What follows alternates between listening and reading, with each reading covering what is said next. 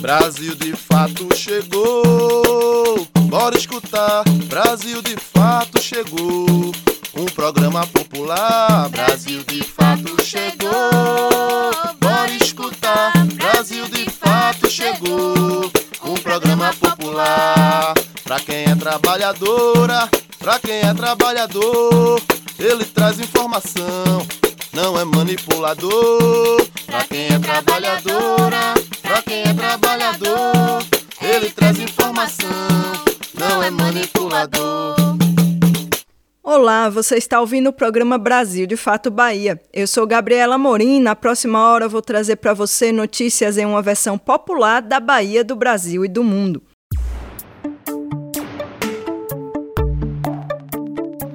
No programa de hoje vamos falar sobre os atrasos nas metas do Plano Nacional de Educação.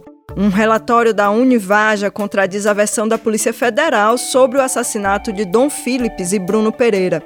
Tem ainda uma entrevista sobre as tradições dos festejos juninos no Nordeste e o Saúde e Comunidade sobre os impactos do racismo estrutural na saúde da população negra no Brasil.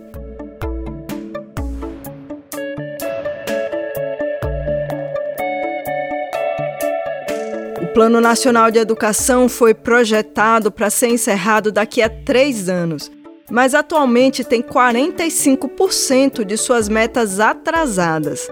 De acordo com a campanha nacional pelo direito à educação, atualmente há uma taxa de 86% de descumprimento da legislação que instituiu o PNE. O PNE, Plano Nacional de Educação, previsto para ser executado entre 2014 e 2024, está há três anos do prazo final de vigência, com 45% das metas em retrocesso no país.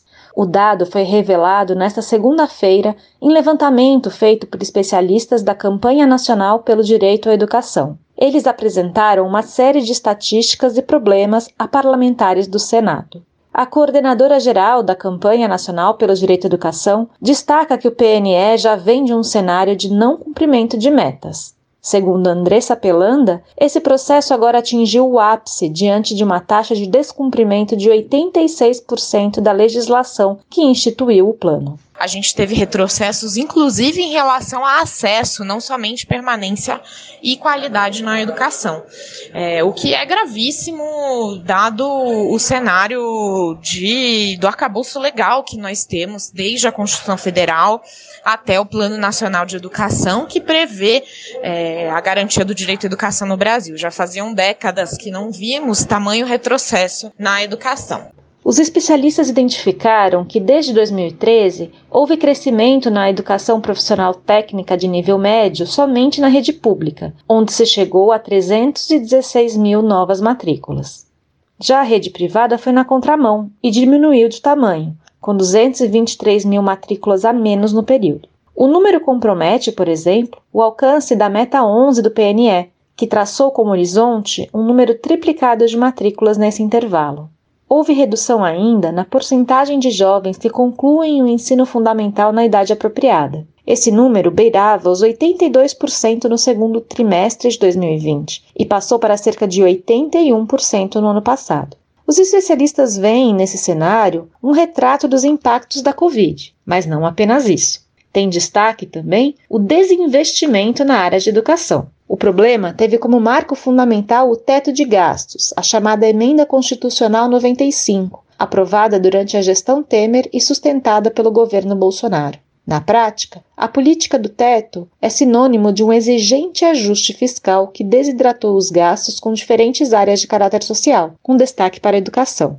Andressa Pelanda afirma que a postura do Brasil vai na contramão de um entendimento mundial sobre as políticas do segmento a relatoria da ONU para o Direito à Educação é, fez um relatório sobre Covid-19 e educação que mostrou que os países que melhor responderam à pandemia de Covid-19 na educação foram aqueles que fizeram um aumento do investimento público em educação pública e o Brasil é apontado como um dos casos negativos de mau exemplo porque nós estamos cortando dia a dia o financiamento da educação. Para os especialistas, a solução dos problemas apontados no levantamento passa pela revogação da Emenda 95. A campanha aponta que o ajuste fiscal gera um efeito cascata prejudicial a diferentes ações setoriais na educação. Também tem destaque na análise feita pela campanha o que os especialistas descrevem como um apagão de dados na educação. Oito das 20 metas do PNE não contam com informações oficiais suficientes para subsidiar uma avaliação técnica qualificada do segmento. Além disso, a Campanha Nacional pelo Direito à Educação reclama um maior nível de transparência. Os especialistas afirmam que, em alguns casos, só conseguem dados por meio da Lei de Acesso à Informação e, em outros, não recebem qualquer resposta. Da Rádio Brasil de Fato, com reportagem de Cristiane Sampaio, em Brasília. Talita Pires. Entrevista Brasil de Fato.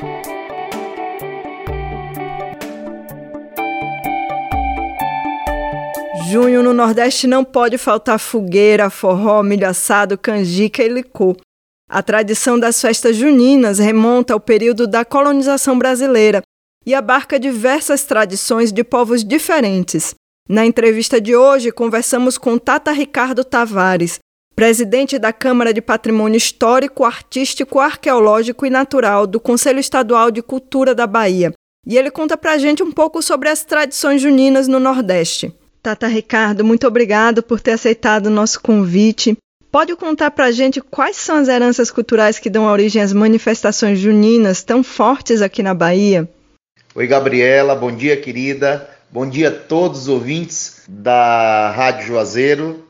E é uma alegria poder estar aqui falando e falando de uma coisa linda que é a nossa festa junina, as nossas festas juninas nossa tradição, nossas raízes, nossa identidade. Que alegria, não é?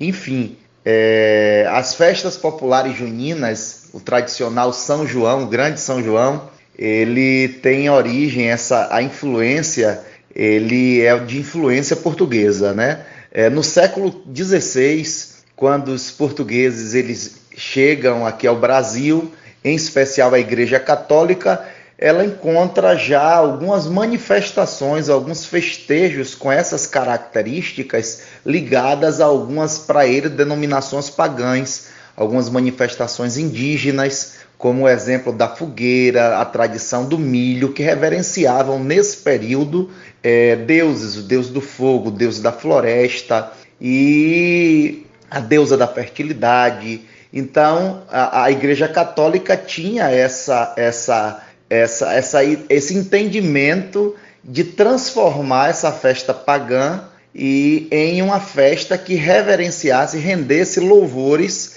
a deuses católicos, a santos católicos. E aí ficou a tradição de se iniciar os festejos desde o dia 13 com Santo Antônio, um santo português, né?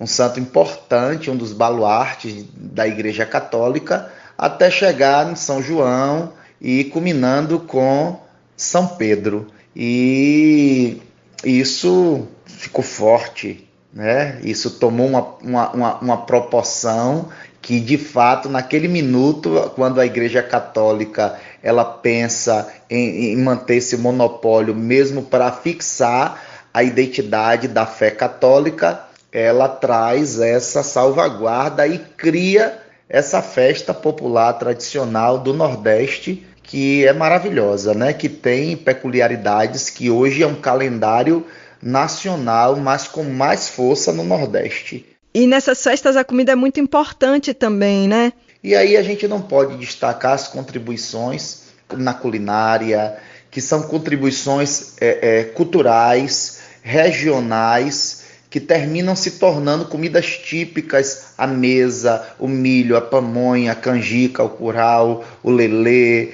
é, o mingau, o próprio licor, né, o sarapatel, enfim. E aí a gente vai ter um, um mesclado de influências é, é, ligada à, sua origem, a seus territórios de identidade, porque a gente, por exemplo, no recôncavo da Bahia, a maniçoba, a feijoada, o sarapatel, mas a pamonha é marcante, porque o milho predomina porque ele já se inicia com os festejos do próprio plantio do milho no mês de março, na data de 19 de março, dia destinado na Igreja Católica a São José, o patrono da família. Então, ele já abre esse calendário do plantio do milho. E o milho tem todo um simbolismo, porque aí a gente vai encontrar resquícios remanescentes da influência direta do povo tradicional originário da terra, o povo indígena, que a cultura do milho está ligada aos índios. Então é quando eles começam a descobrem o poder do plantio. O milho é uma das primeiras dos cultivos do povo indígena. E isso é fantástico, né? A gente encontra na pamonha, no lelê, na canjica e o milho assado, o milho cozido. Um outro elemento marcante nas festas juninas são as músicas. E a gente vai aí para o início do forró, as contribuições das matrizes tradicionais do forró, o shot, baião, chachado e e toda a influência que o povo nordestino, nordestino traz de alegria, né? Onde essa festa, ela na verdade, ela ela toma essa grande proporção porque há uma, um agradecimento ela há junção, toda vila, todo município, toda localidade, toda comunidade, ela se reúne é, é, na praça para poder celebrar, festejar a colheita, celebrar e festejar a vida, a família, e aí regado de muita música. O licor é tradicional por conta do tempo frio. A gente tem dois dias após o início oficial do inverno, o inverno que começa no dia 21. Então, no dia 23, 24, ele já a gente precisa do quentão, que é o licor para esquentar. Por isso é a bebida tradicional e a própria canjica, a próprio curau, a fogueira, que já é também influência indígena, né? Então já era encontrado quando os, os, colonizadores, quando os portugueses chegaram aqui no século XVI, já encontraram manifestações é, indígenas que acendiam fogueiras nas florestas e aí elas vêm com o passar do tempo para as grandes cidades, para as portas, para homenagear a família, onde todos se reúnem em volta da fogueira para poder se aquecer, porque é um tempo frio. E deu origem ao que nós somos, ao que nós fazemos e ao que nós promovemos, que a alegria, que é vida. As brincadeiras tradicionais, uma forma de entretenimento, uma forma de ligar os bairros circunvizinhos e trazer essa interação.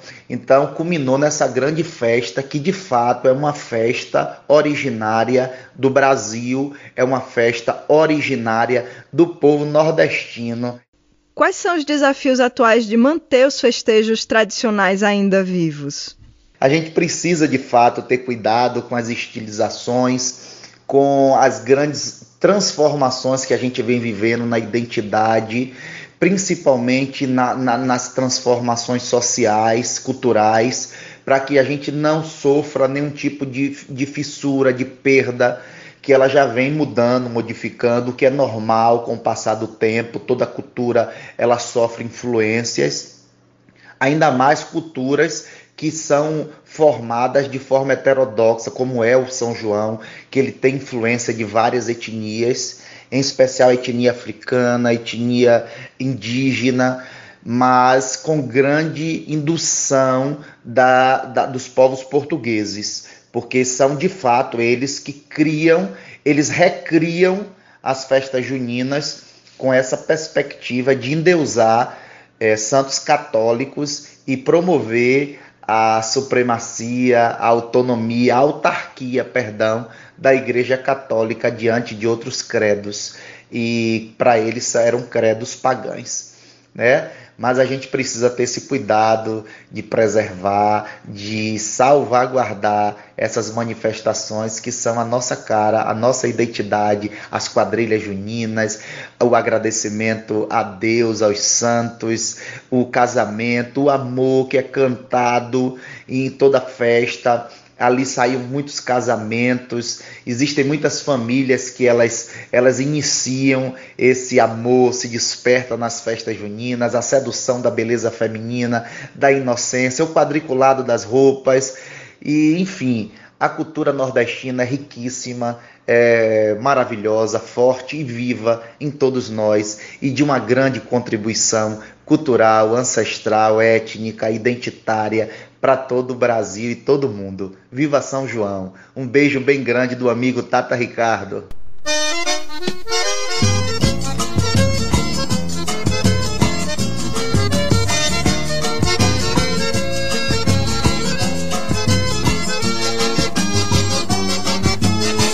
Na margem do São Francisco nasceu a beleza e a natureza ela consecou. Jesus abençoou com sua mão divina pra não morrer de saudade. Vou voltar pra Petrolina. Jesus abençoou com sua mão divina pra não morrer de saudade. Vou voltar pra Petrolina. Do outro lado do rio tem uma cidade que na minha mocidade eu visitava todo dia. Atravessava a ponte, ai que alegria. Chegava em Juazeiro, Juazeiro da Bahia. Atravessava a ponte, ai que alegria.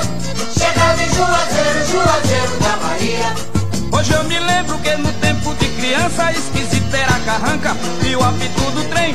Mas achava lindo quando a ponte levantava e o vapor passava no gostoso vai e vem. Petrolina, Juazeiro, Juazeiro, Petrolina, todas duas eu acho uma coisa linda. Eu gosto de Juazeiro e adoro Petrolina. Eu gosto de Juazeiro E adoro Petrolina. mas eu gosto de Juazeiro. E adoro Petrolina.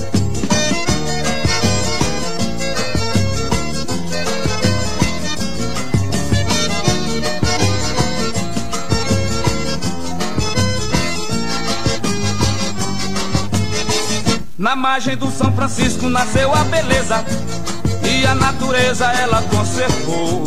Jesus abençoou com sua mão divina pra não morrer de saudade. Vou voltar pra Petrolina. Jesus abençoou com sua mão divina pra não morrer de saudade. Vou voltar pra Petrolina. Do outro lado do rio tem uma cidade que na minha mocidade eu visitava todo dia. Atravessava a ponte, ai que alegria! Chegava em Juazeiro, Juazeiro da Bahia. Atravessava a ponte, ai que alegria. Chegava em Juazeiro, Juazeiro da Bahia. Hoje eu me lembro que no tempo de criança esquisito era carranca e o apito do trem. Mas achava lindo quando a ponte levantava e o vapor passava no gostoso vai e vem. Petrolina, Juazeiro, Juazeiro, Petrolina, todas tuas eu acho uma coisa linda. Eu gosto de Juazeiro e adoro Petrolina. Eu gosto de Juazeiro, E adoro Petrolina. eu gosto de Juazeiro, E adoro Petrolina. mas eu gosto de Juazeiro. E adoro Petrolina. Eu gosto de Juazeiro. Ainda em clima junino, a gente ouviu agora esse clássico Juazeiro Petrolina, interpretado pelo trio nordestino.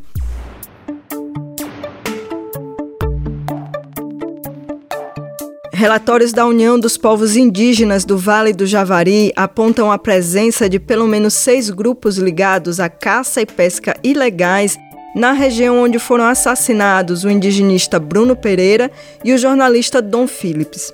Esses relatórios contradizem a versão da Polícia Federal de que não houve mandante ou organizações criminosas por trás do assassinato de Bruno e Dom.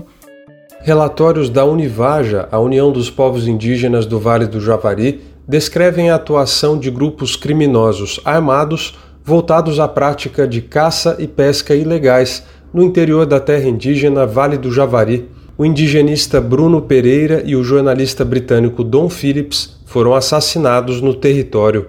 Os documentos, aos quais o Brasil de fato teve acesso, identificam a atuação de seis grupos de invasores formados, cada um por até oito integrantes armados. Eles conduziam embarcações capazes de transportar até 12 toneladas de carne extraída ilegalmente da região dos rios Itaquaí e Ituí, por onde o indigenista e o jornalista navegavam antes de desaparecerem. As informações produzidas pela equipe de vigilância da Univaja, integrada por Bruno Pereira, contrariam a conclusão divulgada pela Polícia Federal de que não houve mandante nem organização criminosa por trás dos assassinatos. O entendimento da PF foi contestado publicamente pela Univaja. Segundo a organização, os investigadores desconsideraram os relatórios produzidos pela Vigilância Indígena.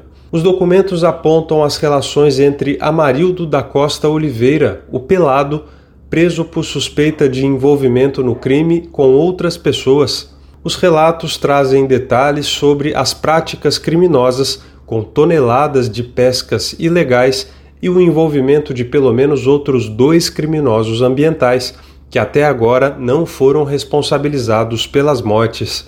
Ambos estariam ligados ao tráfico internacional de drogas, segundo disse ao Brasil de Fato um indígena que trabalhava na fiscalização ao lado de Bruno no mesmo dia do desaparecimento.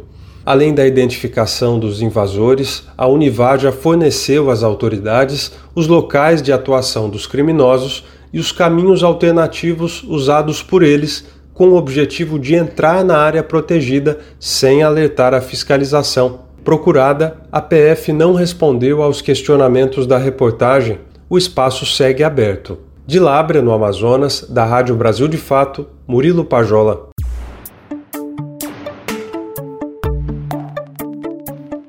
O número de pessoas obrigadas a deixar suas casas por conta de crises humanitárias ao redor do mundo duplicou em uma década.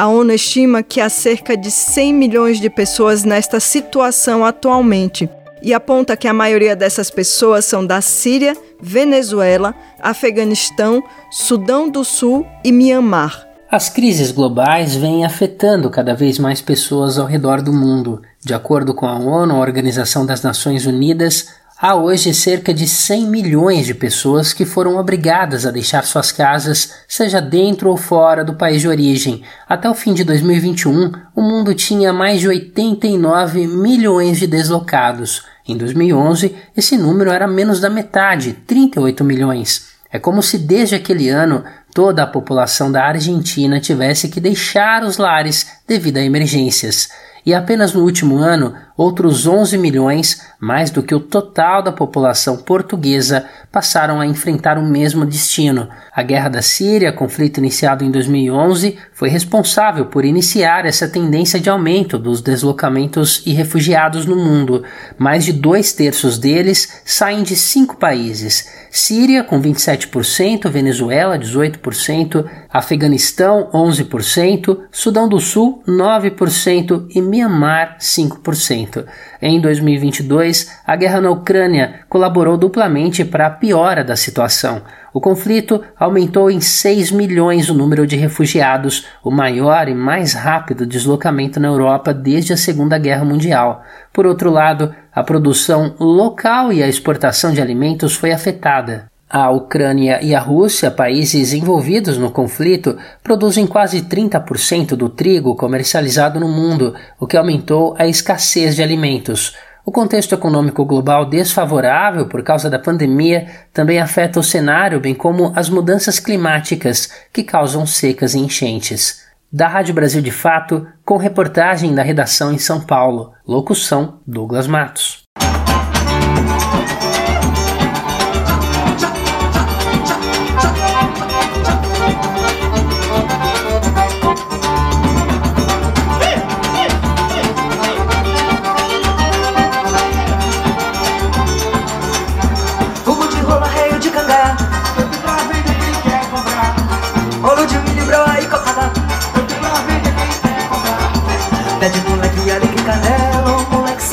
Deixa trabalhar. Você saiu correndo pra feira dos pássaros. E foi passo voando pra todo lugar. Porque tinha uma vendinha no canto da rua Onde o mangaeiro ia se animar. Tomar uma picada com mango assado E olhar pra Maria do Joá. Tinha uma vendinha no canto da rua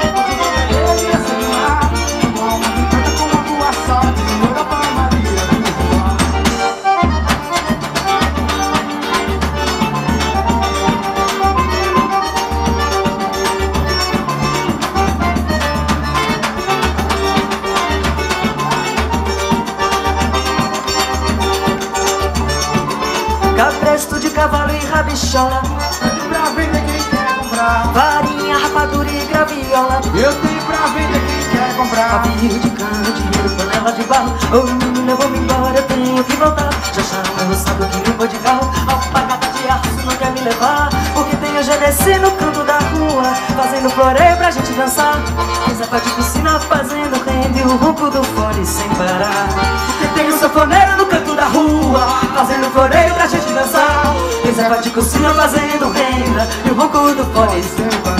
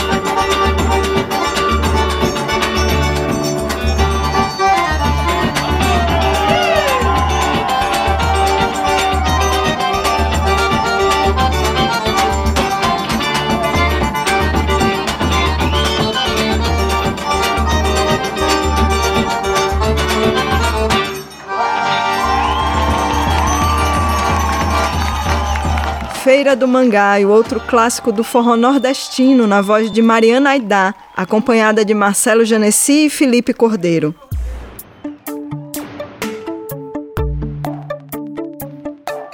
O programa Qualifica Bahia abre inscrições para cursos profissionalizantes em Juazeiro a partir desta segunda, dia 27.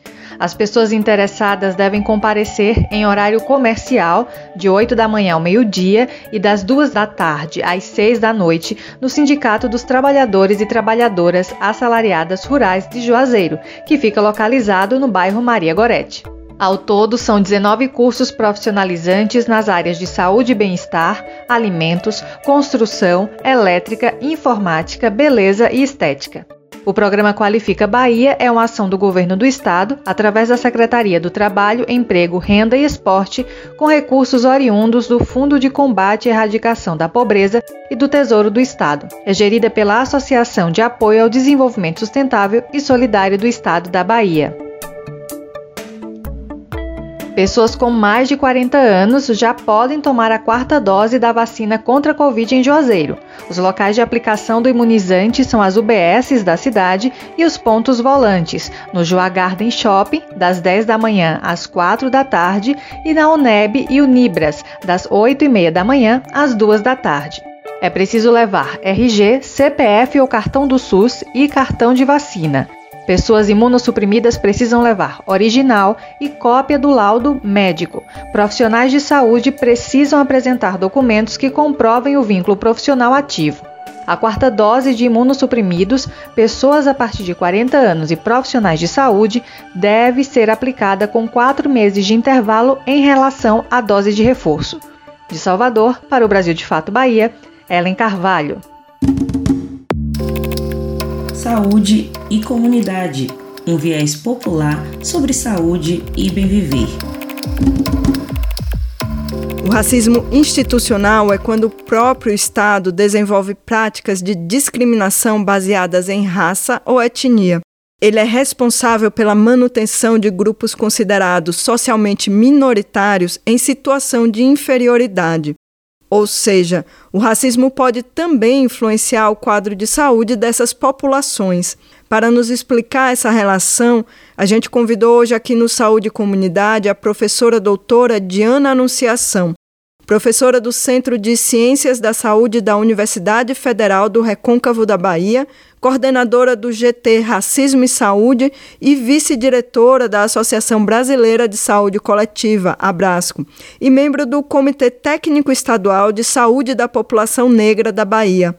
Assim, é, a manifestação do racismo institucional na saúde acarreta numa falta de capacitação e de formação dos profissionais da saúde que compreendam as especificidades da situação de saúde da população negra. Há também uma ausência de indicadores sociais e de subnotificação do quesito cor nos sistemas de informação que nos dariam a visibilidade dessa condição de saúde da população negra. Há também uma não promoção adequada desse serviço especializado, profissional e técnico nessa relação da, do sistema de, de saúde com a população negra. Outra questão é a invisibilidade das doenças prevalentes na população negra, como diabetes mellitus, hipertensão arterial, anemia falciforme, dentre outras, é, e a não aplicabilidade e negação também da Política Nacional de Saúde Integral uh, da população negra.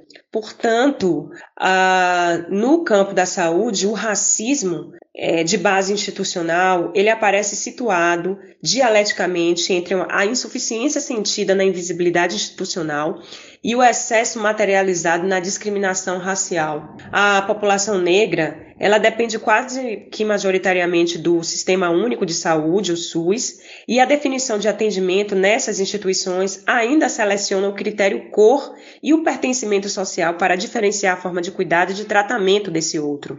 Há uma percepção social de que o acesso à saúde de boa qualidade ele é destinado a uma camada diferenciada que pode pagar por planos de saúde. Nesse sentido, o próprio SUS é negligenciado por ser caracterizado como um lugar de pobre, mas, sobretudo, por ser caracterizado como lugar de negros e negras. E o problema, ele não está apenas na postura ou na ação do profissional de saúde, que muitas vezes manifesta o racismo interpessoal, mas também na falta de cuidado integral e da forma como as instituições de saúde elas estão estruturadas. Assim, o não acesso à saúde ou o acesso precarizado de considerável parcela da população brasileira, que é a população negra, ratifica a presença do racismo institucional, do racismo interpessoal e do racismo estrutural existente em nosso país. E parte considerável desta população e também dois e das profissionais de saúde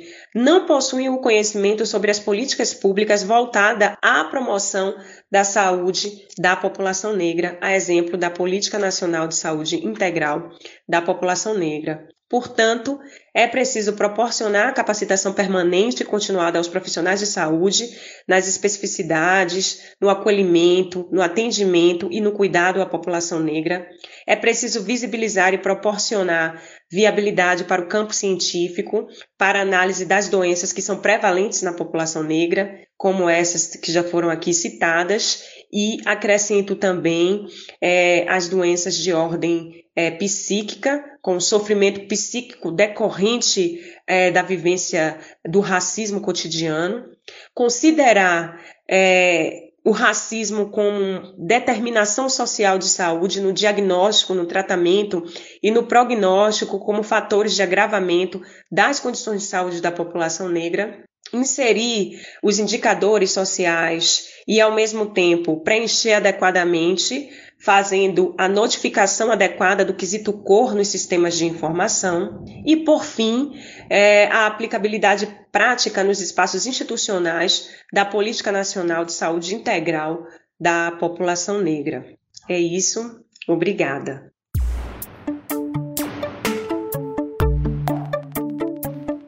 Vamos agora para o nosso giro pelo Nordeste, começando lá pelo Rio Grande do Norte, onde acontece a Feira Nordestina da Agricultura Familiar. Na Paraíba, tribos indígenas carnavalescas cobram reconhecimento como patrimônio cultural e material. Tem ainda a receita do milho cozido no leite de coco, um reforço à identidade alimentar latino-americana.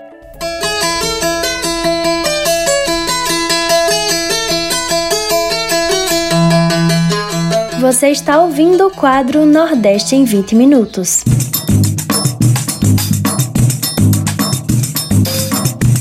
Olá, gente. Eu sou Yale Tairine e vou acompanhar você no Nordeste em 20 minutos para darmos um giro pela nossa região. Toda semana te encontro com conteúdos que trazem uma visão popular do que tem acontecido por aqui. Vem comigo para mais essa volta nas notícias.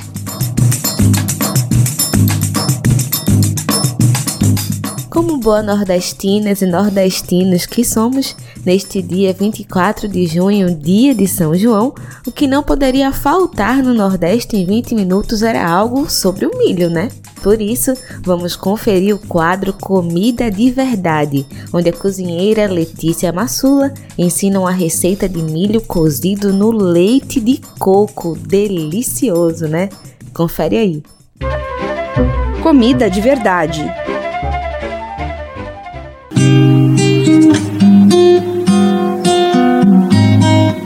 Oi, pessoal, tudo bom? A receita de hoje eu descobri futricando sites de comida latino-americana.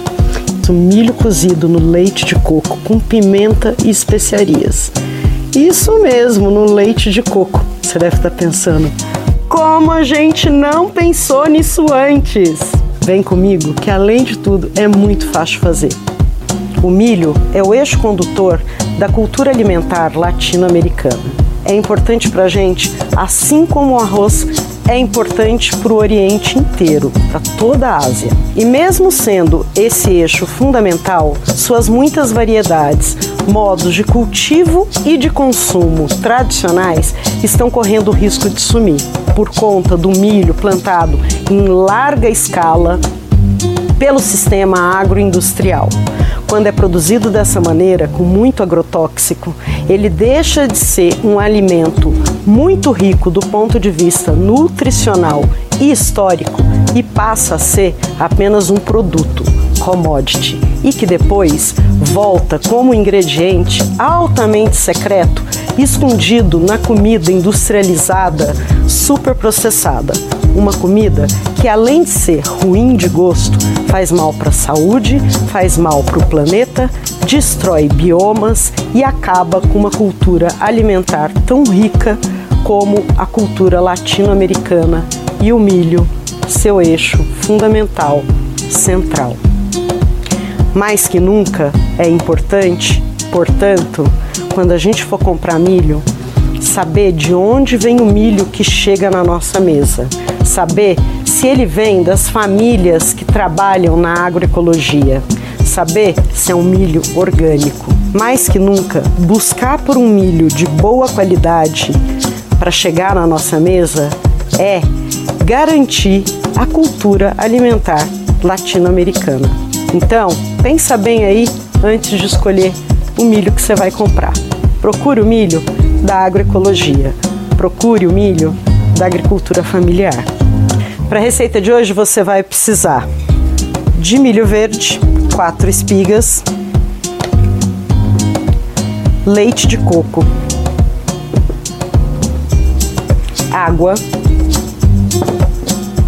manteiga, pimenta, talo de coentro laminado, gengibre laminado, alho laminado, cebolinha verde, folhas de coentro, pimenta do reino em grão, semente de coentro em grão. Opcional, folha de açafrão da terra ou cúrcuma. O ponto do milho para cozinhar tem que ser bem macio. Você espreme um dos grãos com a unha. Se espirrar leite, é que está no ponto. Se não espirrar, está muito duro.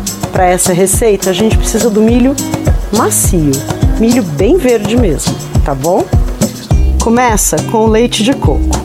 Coloca o leite de coco, a água, a manteiga e os temperos para ferver sem o sal. Junta o milho e deixa cozinhar por 20 minutos. Milho verde para cozinhar não precisa de panela de pressão. Panela comum dá conta. Ele cozinha super rápido. Depois de 20 minutos, junta o sal e deixa cozinhar mais 5 minutos. O sal só vai entrar na panela depois que o milho estiver cozido. Se a gente coloca antes, os grãos vão acabar murchando. Por isso, a gente só coloca depois. Na hora de servir, junte o caldo à travessa, polvilha com mais cebolinha verde e folhas de coentro. Tá pronto. Rende seis porções, demora mais ou menos 30 minutos para fazer.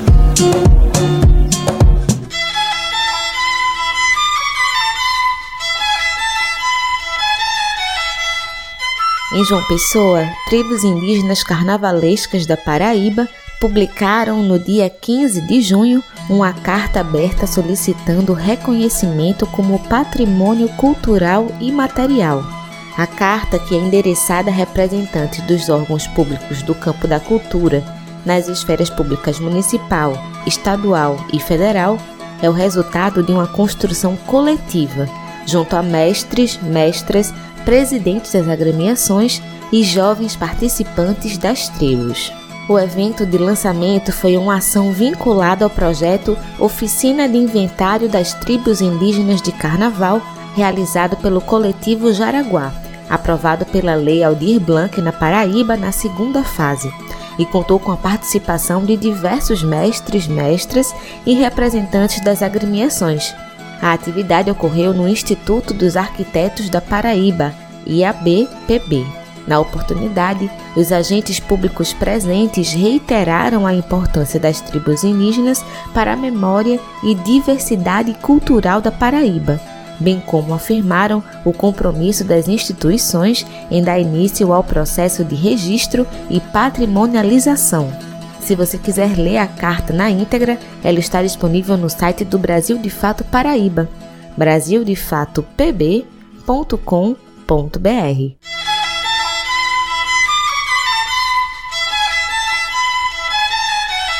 Entre os dias 14 e 19 de junho, aconteceu em Natal, no Rio Grande do Norte, a primeira edição da Feira Nordestina da Agricultura Familiar e Economia Solidária, FENAFES, a qual reuniu mais de 1.200 agricultores e agricultoras que comercializaram cerca de 200 toneladas de alimentos durante os cinco dias da programação. Vamos saber como foi a feira na reportagem de Daniel Lamy.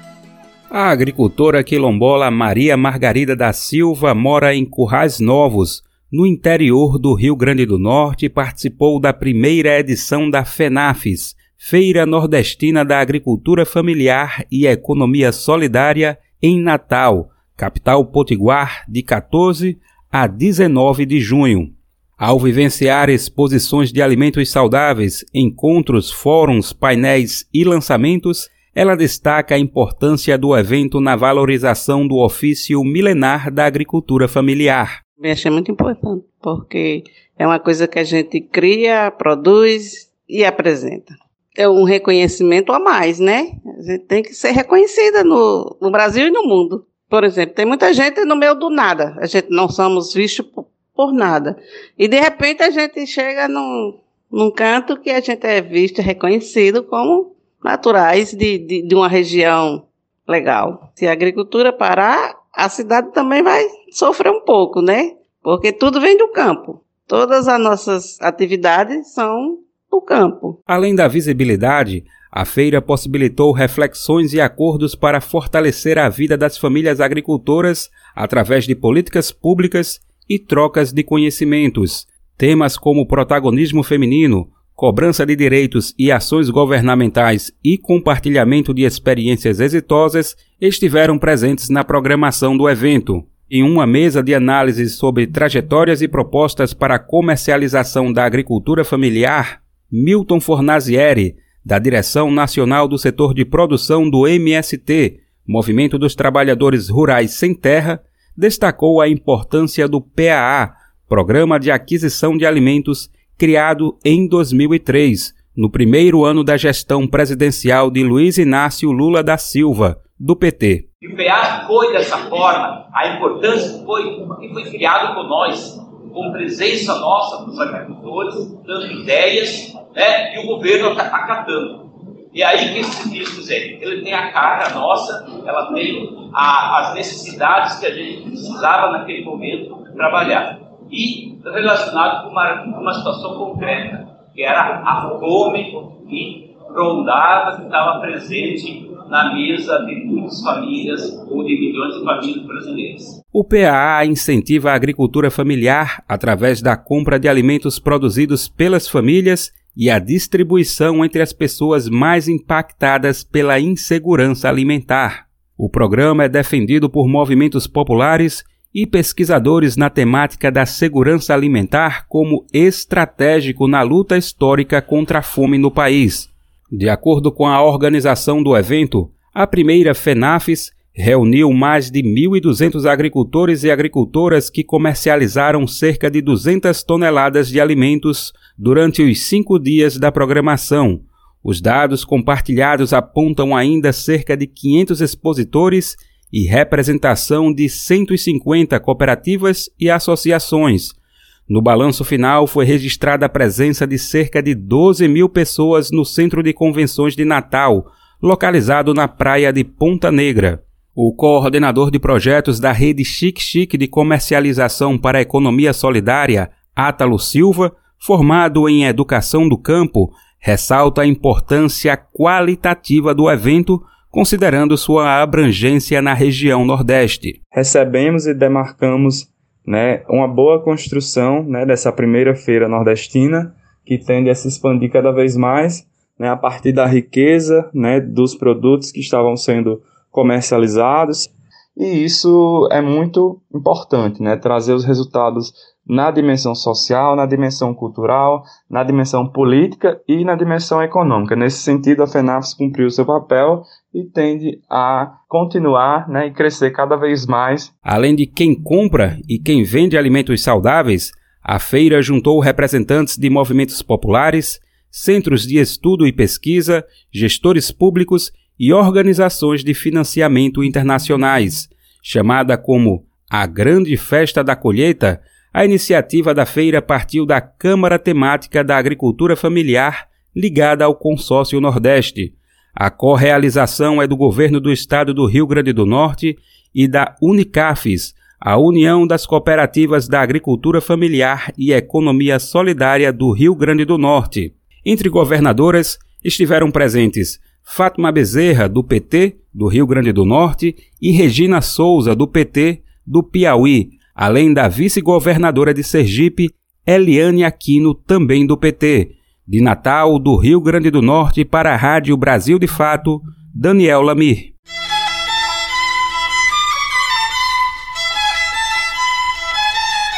No Vozes Populares de hoje, Júlia Vasconcelos vai falar sobre o Instituto Pula Fogueira, que promove uma quadrilha junina no assentamento do Movimento dos Trabalhadores Rurais Sem Terra MST, no Ceará.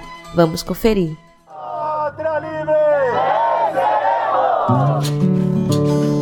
Vozes Populares.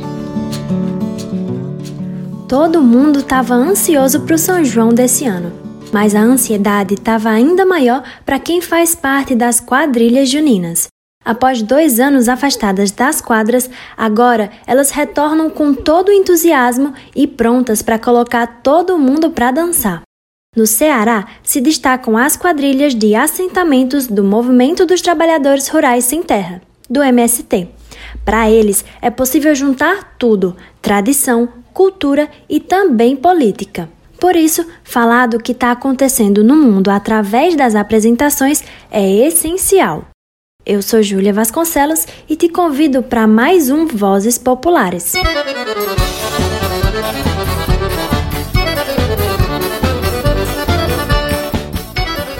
Segundo o setor de cultura do MST, existem mais de 170 grupos diversos e culturais nos assentamentos do Ceará. Hoje conhecemos um deles, o Instituto Pula Fogueira, uma das quadrilhas do assentamento 25 de Maio, no município de Madalena. Este ano, a Pula Fogueira conta com 16 pares na apresentação, a produção e a banda.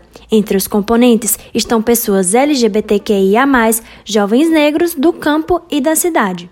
Marcelo Matos, da coordenação do Instituto, fala sobre o início da quadrilha. Se falar no Instituto Pula Fogueira, a gente precisa falar antes da quadrilha Pula Fogueira. Né? A quadrilha Pula Fogueira ela surge em meados de 2016, ela surge no assentamento Tigre dos Carneiros e no assentamento Paus Brancos. Parte do assentamento Tigre dos Carneiros pertence ao município de Quixeramobim e parte ao município de Madalena. Então ela surge como Canto do Sabiá. Ela, seu nome Pula Fogueira, a partir de 2019, quando ela toma outras proporções. Ela toma outras proporções a partir de quando a gente discute que é preciso sair um pouco para fora das áreas de assentamento e mostrar o nosso trabalho para outros públicos também. Em 2019 é quando a Pula Fogueira começa a ganhar ainda mais notoriedade. É quando ela se apresenta nos 30 anos do MST no Ceará, que tinha como tema 30 anos de luta e resistência popular. Se antes o arraiá só acontecia em comunidades locais, agora passa a ficar ainda mais conhecido. Foi em 2020 que o grupo viu a necessidade de se transformarem em uma associação comunitária, tanto para conseguirem captar recursos quanto para poderem realizar formações e capacitações para os integrantes. Afinal, Marcelo ressalta que a quadrilha em nenhum momento perde a organicidade do MST enquanto movimento político. Ainda em 2020, a quadrilha dançaria com o tema Vidas Negras Importam. Por conta da pandemia, as festividades aconteceram através da internet. Por isso, em 2022, a Pula Fogueira decidiu retomar o tema. Com a ajuda de pesquisadores e de movimentos importantes como o Movimento Negro Unificado, foram trazidas referências para a coreografia, figurino e tudo que compõe o arraiá. Tudo está sendo pensado, desde o cabelo à maquiagem, e em cada detalhe o que é ressaltado é a estética do povo preto, a sua história de resistência e lideranças e lutadores negros e negras que foram fundamentais ao longo da história. Marcelo cita, por exemplo, a homenagem a grandes nomes como Elza Soares, Zumbi dos Palmares, Dandara, Marielle Franco, Carolina Maria de Jesus, Milton Santos e Teresa de Benguela. O quadrilheiro fala da expectativa para ver tudo acontecendo. Olha, eu tô muito animado. Eu, eu amo São João, sou quadrilheiro. Eu amo São João desde criança e desde criança que eu também danço quadrilha e fazer parte da coordenação da Pula Fogueira. É, pena que eu não estou dançando, né? Porque eu faço faculdade de direito e a gente tem outras tarefas também na organização, mas fazer parte nesse momento, ver as quadrilhas entrar em quadra é de uma emoção que não tem, é, não dá para medir o tamanho da emoção depois de dois anos de pandemia, sem São João, de perda de vários entes queridos, voltar o São João agora, para nós da região Nordeste, é um fator muito importante. E voltar ao São João com temas relevantes sociedade brasileira é mais importante ainda.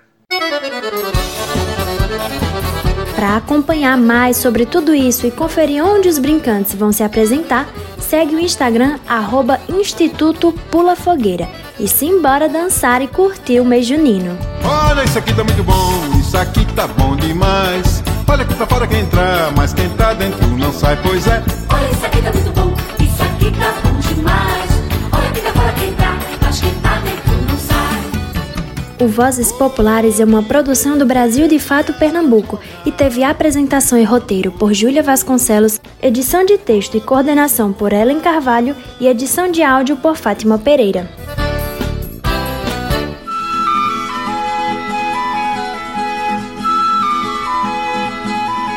Por hoje é só. O Nordeste em 20 minutos fica por aqui, mas nós temos um encontro marcado na próxima semana. Tchau!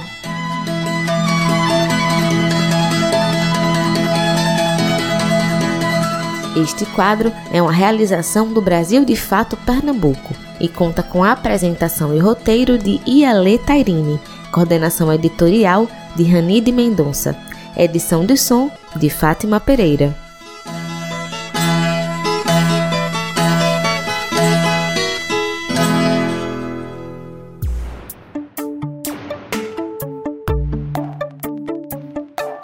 Por hoje ficamos por aqui. Se você quiser entrar em contato conosco, enviar suas sugestões, manda uma mensagem para o WhatsApp 75998439485.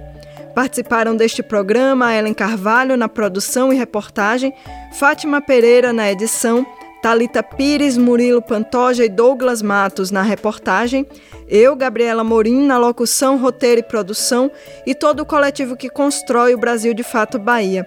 Nós ficamos por aqui, boa semana e até o próximo domingo.